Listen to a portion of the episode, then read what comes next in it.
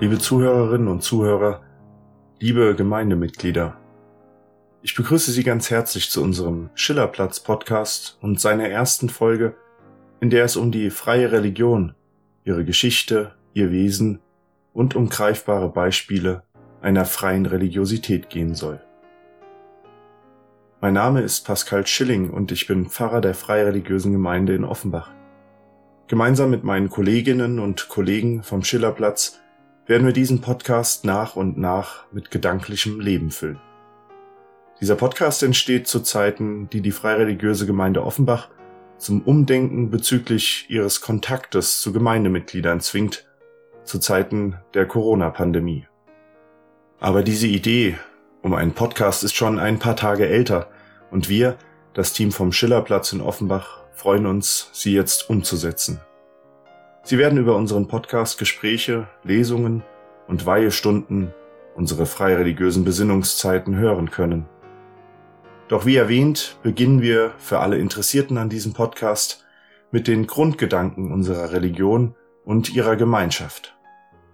Wir wollen Ihnen einen ersten Eindruck davon vermitteln, was freie Religion ist und was es bedeutet, freireligiös zu sein. Wir begeben uns zunächst auf eine hörbare Reise in die Vergangenheit der freien Religion, insbesondere auch der freireligiösen Gemeinde Offenbach. Wir machen dann Halt bei dem Wesen freier Religiosität und wir versuchen dann, das Glauben und die Gedanken freier Religion greifbar zu machen, mit konkreten Beispielen und inspirierenden Ideen. In diesem Sinne geht's auf erste Spurensuche der Freiheit auf die Pfade der Glaubens-, Geistes- und Gewissensfreiheit. Denn so heißt es bei uns Freireligiösen seit Anbeginn, frei sei der Geist und ohne Zwang der Glaube.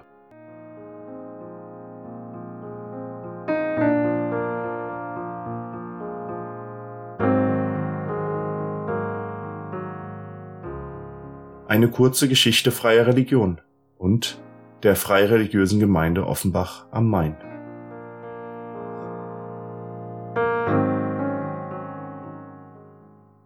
Vor nunmehr 176 Jahren, am 4. Oktober 1844, verfasste ein mutiger, katholischer Kaplan namens Johannes Ronge einen offenen Brief an den Bischof von Trier. In diesem Brief fragt er den Bischof selbst, aber auch die römisch-katholische Kirche, was sie sich dabei gedacht habe, in Trier eine Reliquie auszustellen, zu der mehrere hunderttausend Menschen pilgerten, dafür Haus, Hof und teils ihre Würde ließen. Es handelte sich um den heiligen Rock, das Gewand Jesu, das der Bischof in Trier ausstellen ließ und für dessen vermeintliche Wunderkräfte, Absolutionsgewährung und Besichtigung viele Menschen sich in die heutige rheinland-pfälzische Stadt begaben, um gegen Ablassgebühr für die Kirche ihre Seele zu bereinigen, sich um sie zu sorgen. Dies alles geschieht zu Zeiten großen Aufruhrs in Deutschland, beziehungsweise in dessen einzelnen Flicken von Fürst und Bistümern sowie freien Städten. Denn in den 40er Jahren des 19. Jahrhunderts steuerte der sogenannte Vormärz auf die deutsche Revolution von 1848 zu, bei der die Freireligiösen maßgeblich beteiligt waren. Einer von ihnen Robert Blum, einer der wichtigsten Abgeordneten des ersten demokratischen Parlaments von 1848 und Herausgeber der Sächsischen Vaterlandsblätter, in denen besagter Brief von Johannes Ronge, dem katholischen Kaplan, abgedruckt wurde.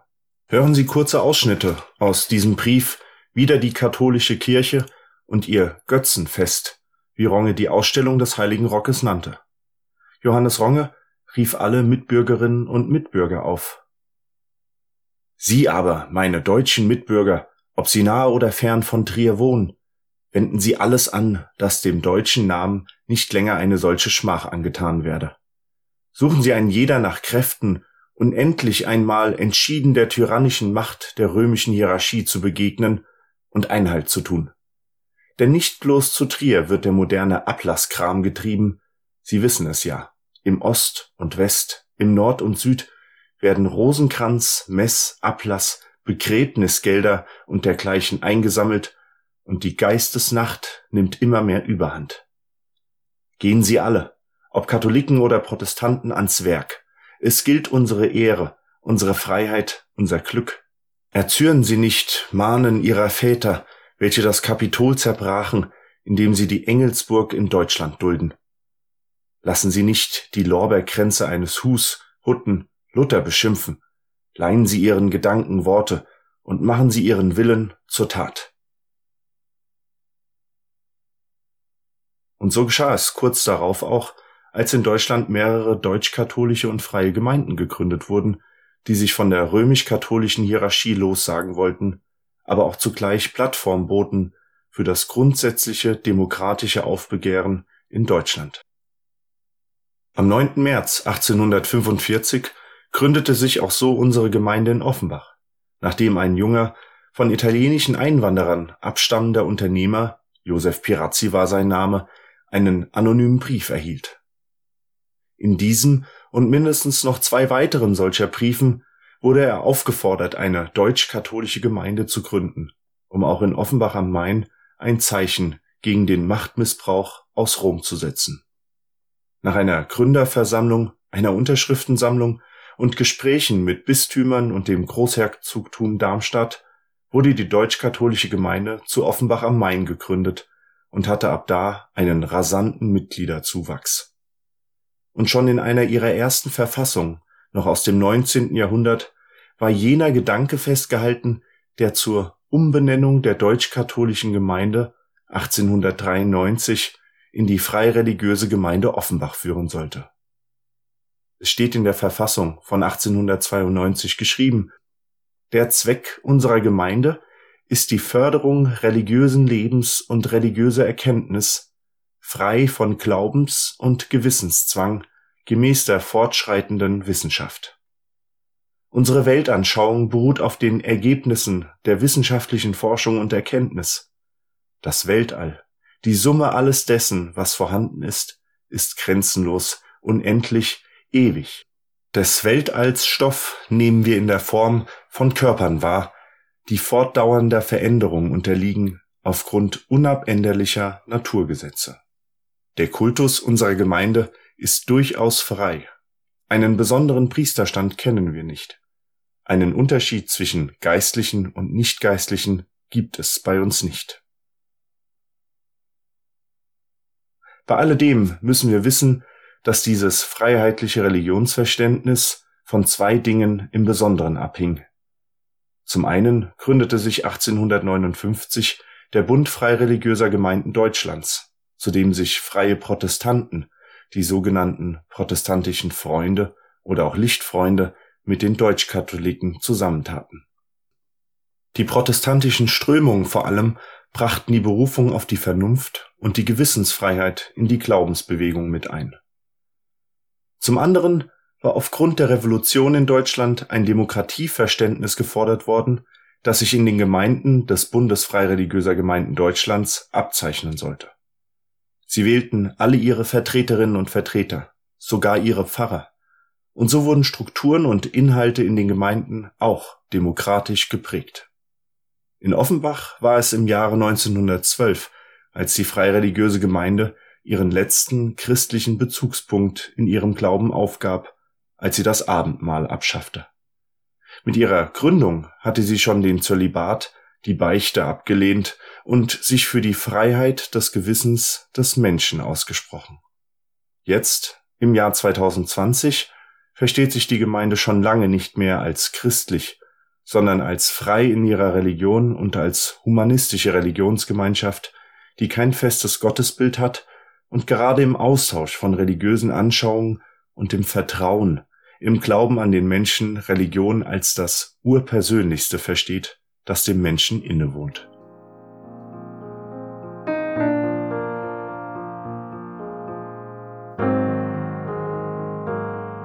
Das Wesen freier Religion, ihre Ideen und Glaubensansätze.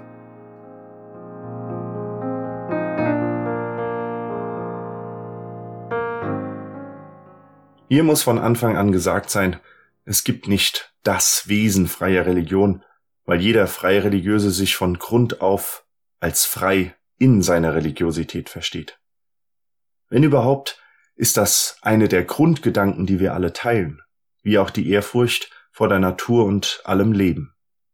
Natur und alles Leben haben für uns einen besonderen Charakter, weil sie als Wunderbares innerhalb der Naturgesetze verstanden werden. Das soll heißen, für uns sind die Erkenntnisse der Wissenschaften unumgängliche Fakten, die sich wie alles andere immer weiterentwickeln, aber die bisherig erklärbaren Begebenheiten empirisch beweisen können. Die Wissenschaften nehmen aber der Natur und all dessen, was in ihr passiert, nicht ihre Faszination und Erhabenheit. Nein, vielmehr sind sie wiederum Beweis für eine komplizierte, aber ebenso schöne und lebensschenkende Tatsache, deren Bestandteil wir sind und deren Schöpfung unser Dasein begründet. Und bei manchem Freireligiösen haben jetzt schon die Alarmglocken geläutet, als ich Schöpfung sagte.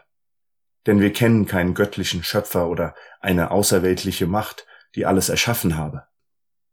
Wir erkennen die Natur als aus sich selbst schöpferisch wirkende, innerweltliche Kraft an, wie wir auch eben das in uns erkennen, wenn wir uns als Menschen und Individuen entfalten.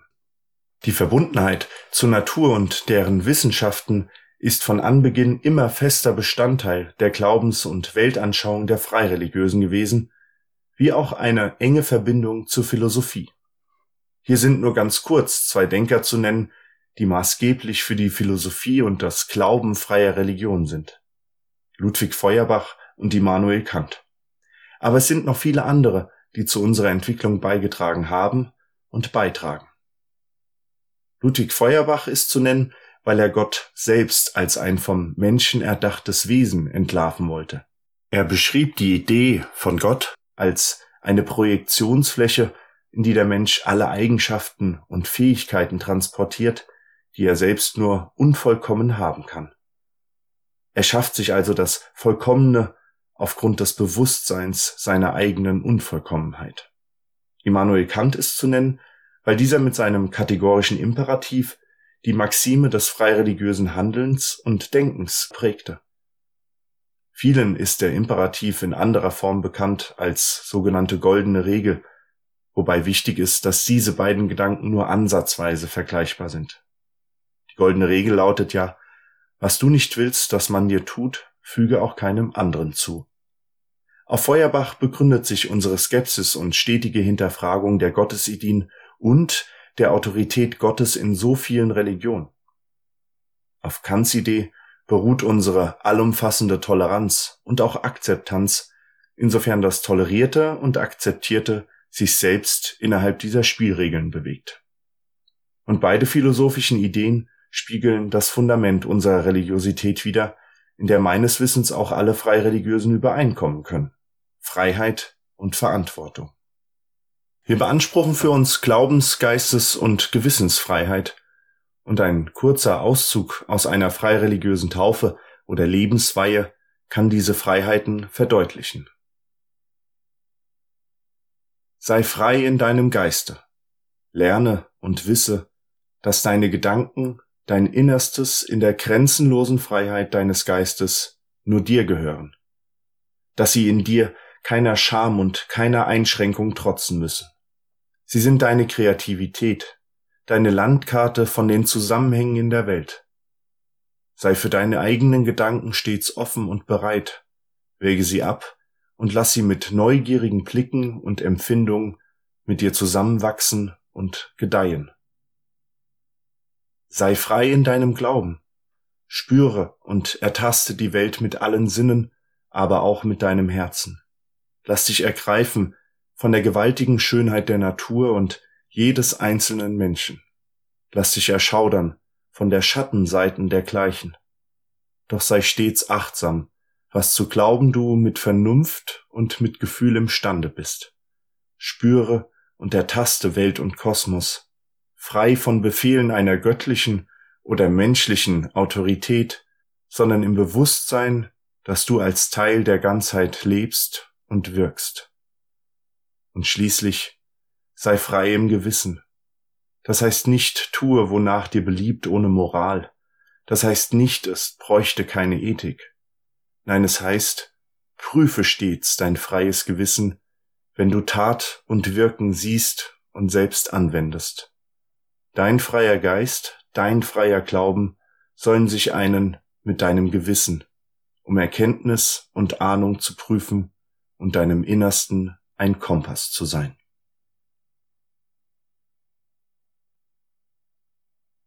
Und Sie hören schon, mit diesen Freiheiten oder mit dieser gebündelten Freiheit geht ein Höchstmaß an Eigenverantwortung einher, was sicherlich ein Kind oder junger Mensch noch nicht versteht, aber auch so manche Eltern und Erwachsene noch lernen.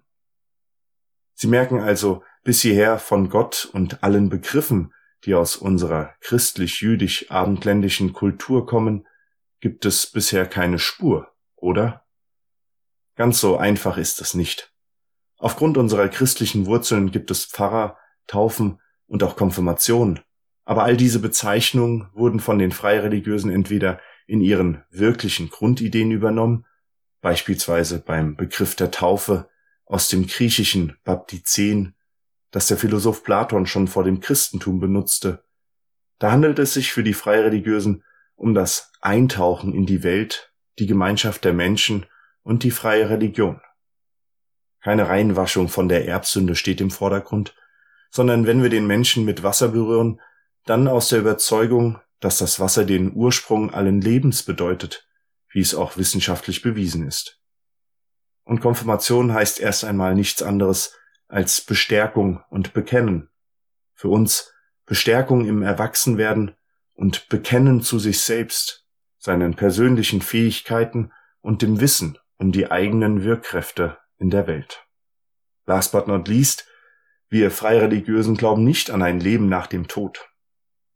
Das Diesseits ist für uns die einzige Station unseres Daseins und gerade der Grund dafür, dass wir die Einzigartigkeit, den Wert und die Würde des Lebens so sehr schätzen. Aber ich lese für Sie noch einen Ausschnitt aus einer Ansprache, der die typischen Fragen an uns Freireligiösen versucht zu beantworten. Was ist freie Religion? Glaubt ihr an Gott? Wer denkt ihr, hat die Welt erschaffen? Warum glaubt ihr nicht an ein Leben nach dem Tod? Und wenn ihr keine mir bekannte Religion seid, seid ihr eine Sekte? Eine Antwort, die immer aus dem Moment heraus entsteht, könnte lauten, wir sind frei in unserer Religiosität, nichts und niemand schreibt uns vor, was wir zu denken und zu glauben haben, außer unsere eigene Vernunft und unser Gewissen. Ein Spaghetti-Monster anzubeten hat sicher seinen Charme, aber ist es dem Menschen dienlich? Gott ist nur ein Wort, das die Hebräer schon wussten zu vermeiden, wenn sie es nicht aussprachen, um das Gemeinte nicht in ein Korsett von Buchstaben und möglicher Bedeutung zu zwängen. Denn was die Welt und uns schuf, war die Natur, die aus einem Urknall heraus und Milliarden chemischer und physikalischer Prozesse entstand. Es ist kein übernatürliches Wunder, sondern das Naturwunder selbst, das all dies ermöglicht. All dies sind durch den menschlichen Geist erfassbare, aber weiter zu erforschende Tatsachen, die uns das Leben schenken und schenken. Es sind Natur und Mensch, die im Widerspruch und in Einheit zugleich auftreten aber es muss sicher die Ehrfurcht und die Würdigung des Lebens an sich sein, die uns im Glauben bekräftigt. Im Glauben für Leben und Wandel einzustehen und zu deren Förderung zu handeln. Denn was bringt uns das Versprechen eines Lebens nach dem Tod, auf das wir hinarbeiten, anstelle des Ziels der Liebe und Förderung für das Dasein im Hier und Jetzt, im Diesseits? Und ja, wir waren im wissenschaftlichen Sinne eine Sekte wie die Katholiken und die Protestanten auch, eine Sektion sind, eine Abspaltung bilden. Aber die negative Bedeutung der Sekte erfüllen wir nicht. Wir spalten nicht die Menschen aufgrund ihrer Glaubens- und Weltanschauung. Wir wollen Glauben und Denken jedes Einzelnen tolerieren, gar akzeptieren, wenn es seinem oder der anderen Lebensverwirklichung dienlich ist. Oder, wie ein Pfarrer mein Vorgänger, Pfarrer Heinrich Kalb, in Anlehnung an den Philosophen Voltaire immer sagt, ich mag nicht deiner Meinung sein, aber ich werde mich dafür einsetzen, dass du sie äußern kannst, weil ich mir dasselbe für mich wünsche. Und mein Vorvorgänger, Pfarrer Helmut Manteuffel, drückte das so aus, Religion ist das von Ehrfurcht und Vertrauen getragene Verhältnis zum Dasein. Das daraus entspringende Verantwortungsbewusstsein ist die geistige und seelische Grundlage des religiösen Menschen.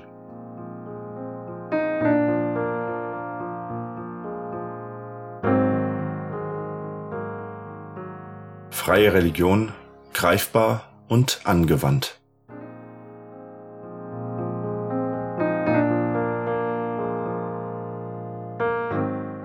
Wie kann freie Religion verständlicher und greifbarer gemacht werden, wenn nicht an Beispielen?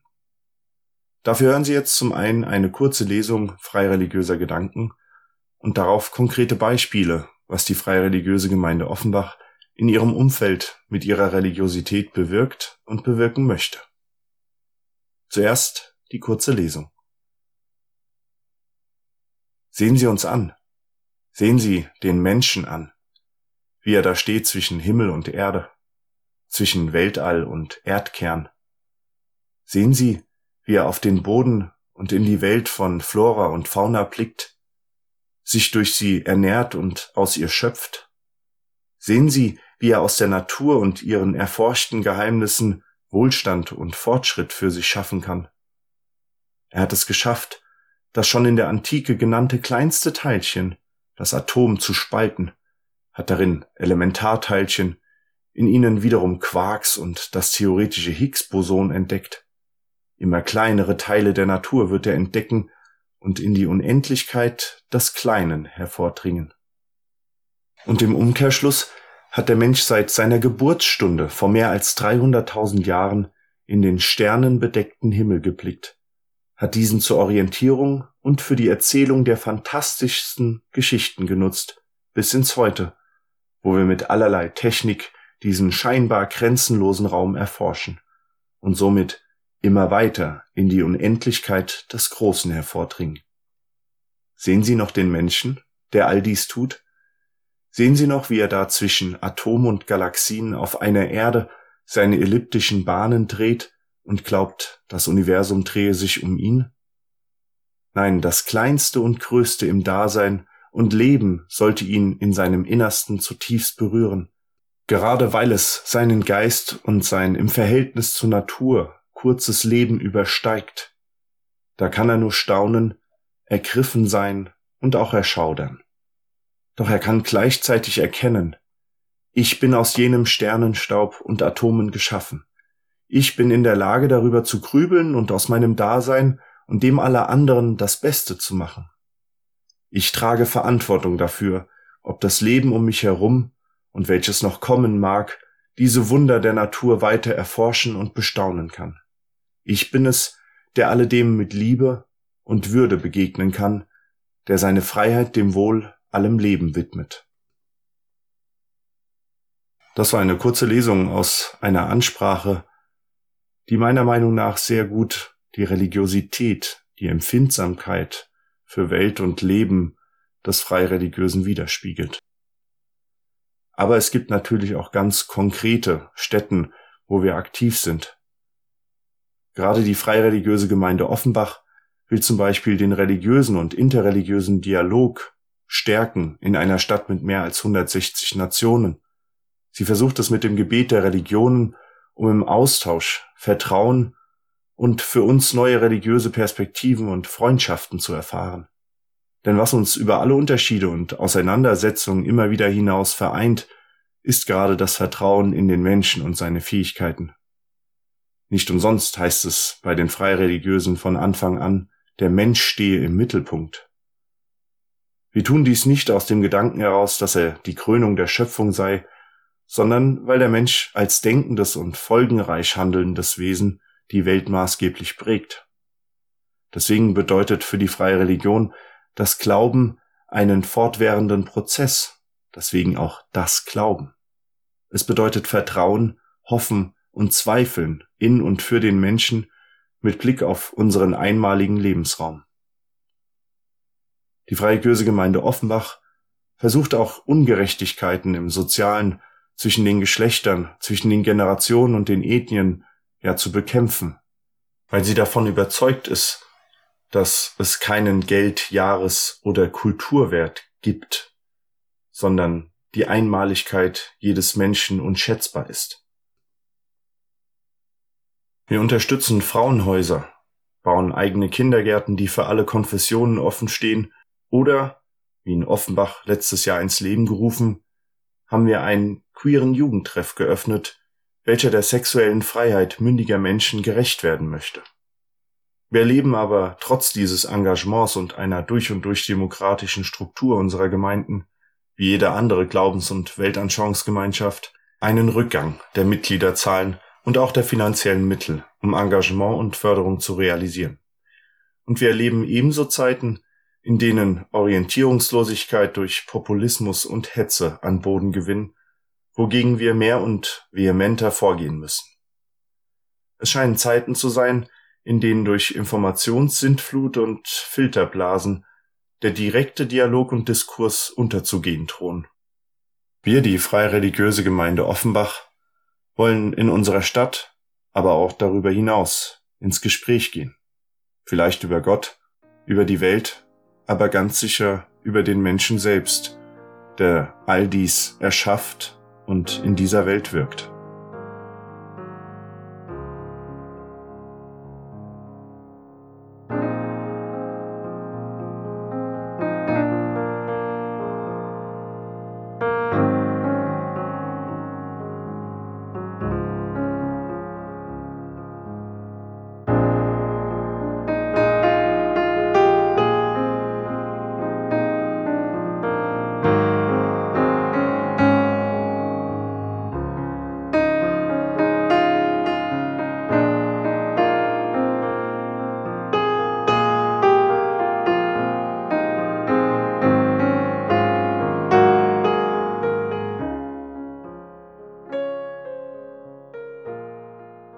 Ja, liebe Zuhörerinnen und Zuhörer, ich bedanke mich ganz herzlich dafür, dass Sie dieser ersten Folge unseres Schillerplatz-Podcastes zugehört haben und hoffe, Sie haben ein bisschen Gefallen daran gefunden.